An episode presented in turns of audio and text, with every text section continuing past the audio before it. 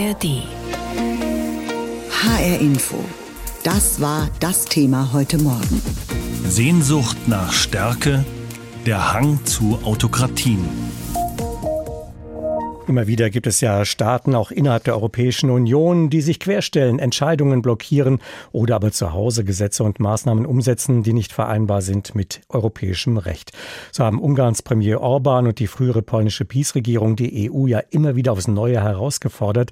Zuletzt musste sogar ein Sonder-EU-Gipfel organisiert werden, um Ungarn von der Blockade bei der Ukraine Hilfe abzubringen.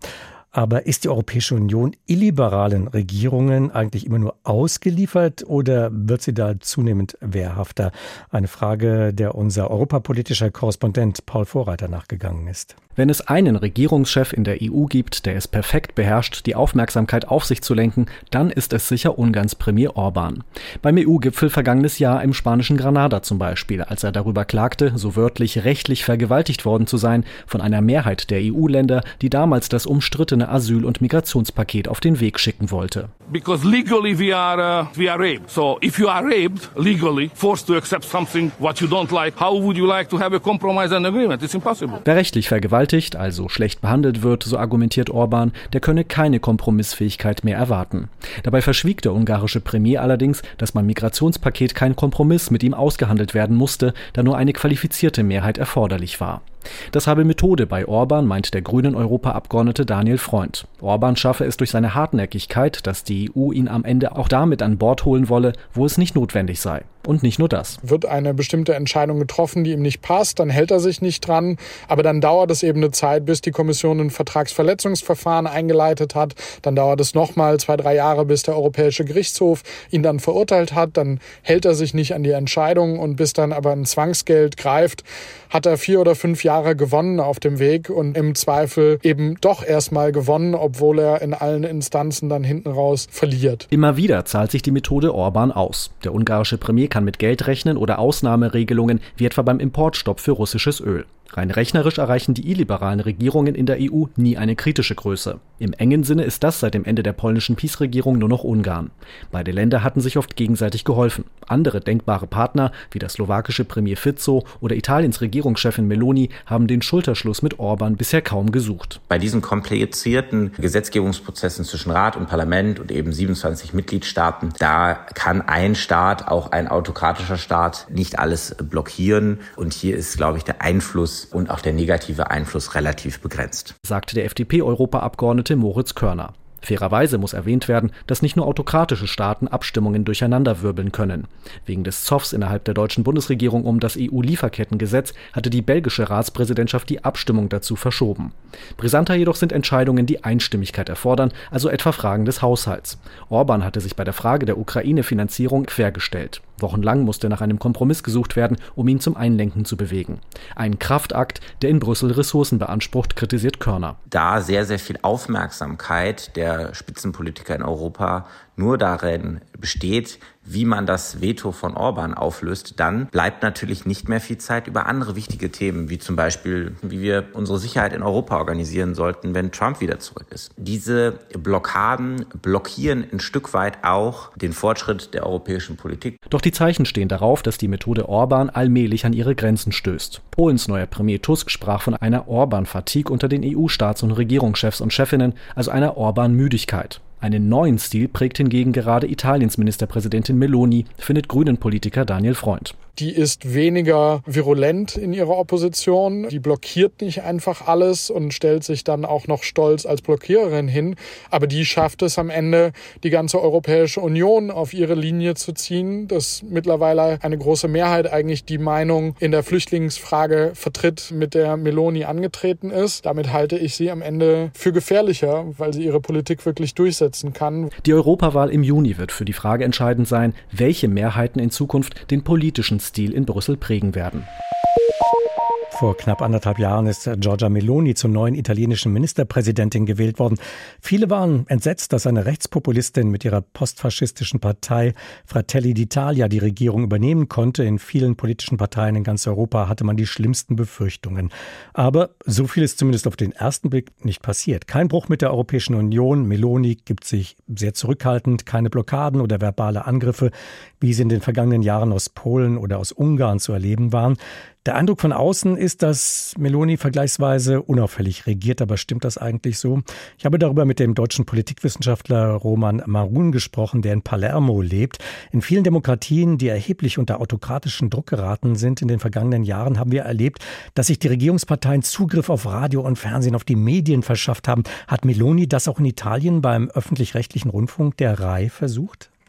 Also man muss natürlich immer ein bisschen vorsichtig sein und darf auch nicht die Argumente der Opposition einfach übernehmen. Aber die Opposition spricht von der Reihe teilweise als das Fernsehen von Meloni. Und da ist viel passiert. Es sind Leute aus der Reihe in die Regierung gegangen. Es sind Leute aus dem Kosmos der Fratelli d'Italia, aber auch der Koalitionspartner in die Reihe reingegangen. Die Reihe ist nicht perfekt öffentlich-rechtlich. Da funktioniert das System System, wer die Wahlen gewinnt, der besetzt die Reihe dann normalerweise durch. Ja, die Medien sind natürlich ein extrem wichtiger Punkt und da gibt es auch wirklich Daten und Fakten, die einfach sagen, Meloni ist unglaublich präsent in den Medien und das Fernsehen ist in Italien immer noch ein ganz wichtiges Leitmedium. Insofern gibt es dann natürlich auch eine gewisse Steuerung des Publikums des Fernsehens, das auf den Meloni-Kurs eingeschwenkt wird und von der Opposition wenig hört. Wie ist das Verhältnis von Giorgia Meloni zur italienischen Justiz? Das ist ein Klassiker, wenn wir eigentlich die Forza Italia mit in einer Regierung haben. Aber auch die Lega ist da nicht viel anders, dass man da immer versucht, eigentlich einen politischen Einfluss auf die Justiz zu nehmen, sei es dadurch, wie die Justiz strukturiert ist, Giorgia Meloni selber hat jetzt mit der Justiz eigentlich noch keine so großen Probleme gehabt, persönlich. Ja, das sind andere Themen, zum Beispiel bei Matteo Salvini, ihrem Koalitionspartner von der Lega, oder traditionell natürlich in der Forza Italia mit dem verstorbenen Parteiführer Silvio Berlusconi. Ich denke auch, dass die Fratelli d'Italia letztendlich als Partei ähm, und auch Giorgia Meloni ähm, gegenüber dem staatlichen System eigentlich gar nicht so ja, sagen wir mal, diesem System etwas feindlich gegenüberstehen oder es umbauen wollen.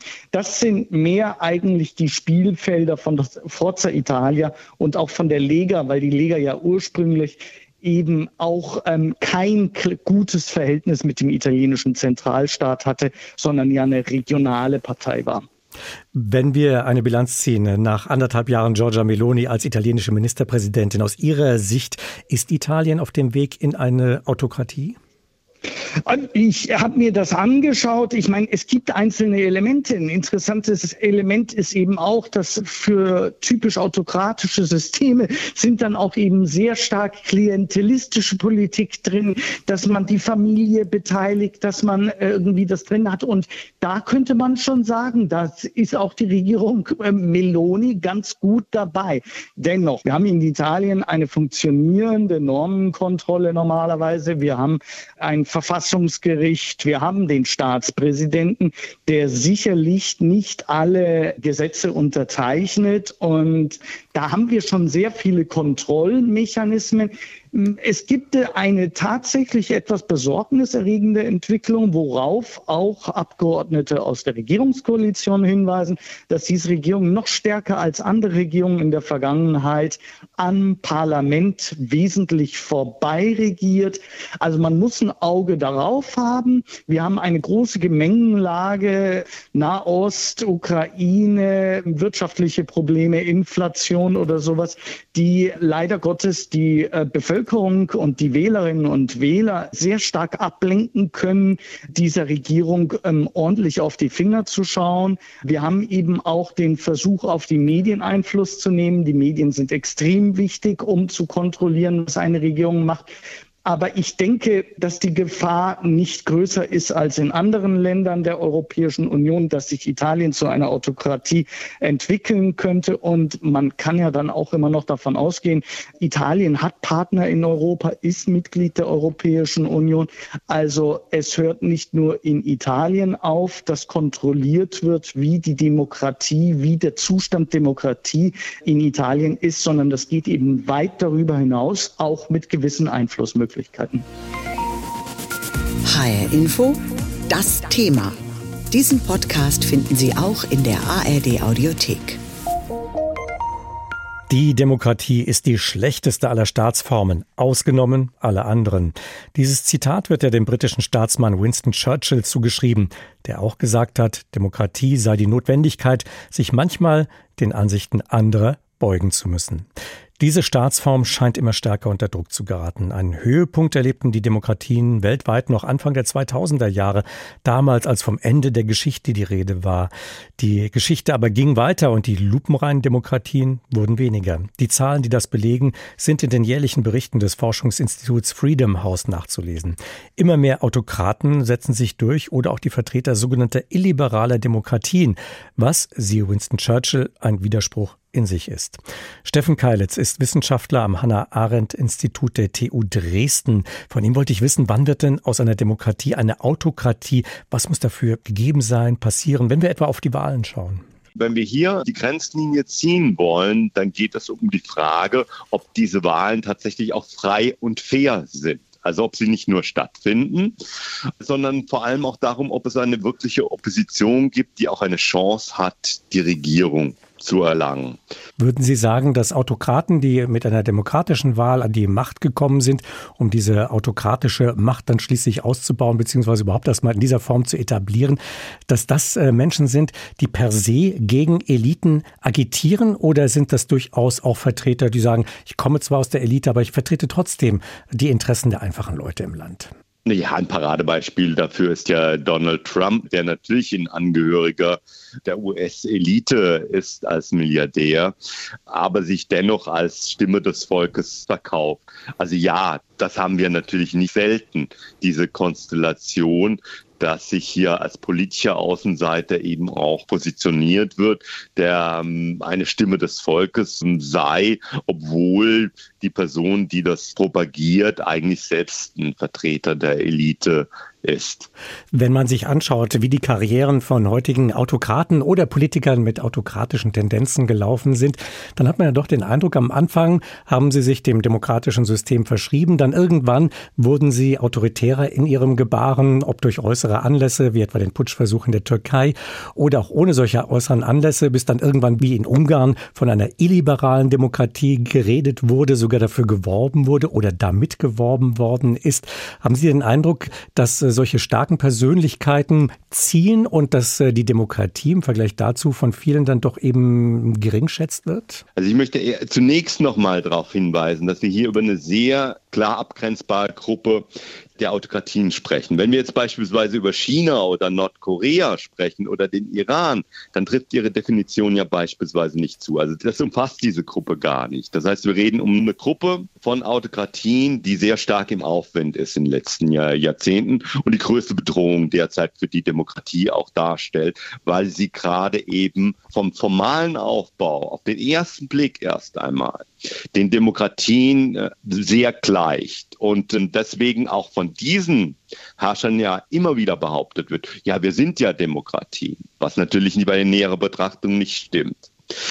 Und diese andere Frage mit, Sie hatten das jetzt adressiert mit den demokratischen Institutionen, die letztlich zunächst mal genutzt worden sind, um dann doch als autokratische Persönlichkeit in den Vordergrund zu treten, gewählt zu werden und äh, offenbar ja. akzeptiert dann doch von einem großen Teil der Wähler. Also wir haben ja jetzt diesen Fall beispielsweise auch von aufstrebenden Kräften, die gegen die demokratische Grundordnung gerichtet sind, ja beispielsweise auch in Deutschland oder Frankreich, in Deutschland in Gestalt der AfD, in Frankreich in Gestalt der Assemblée Nationale.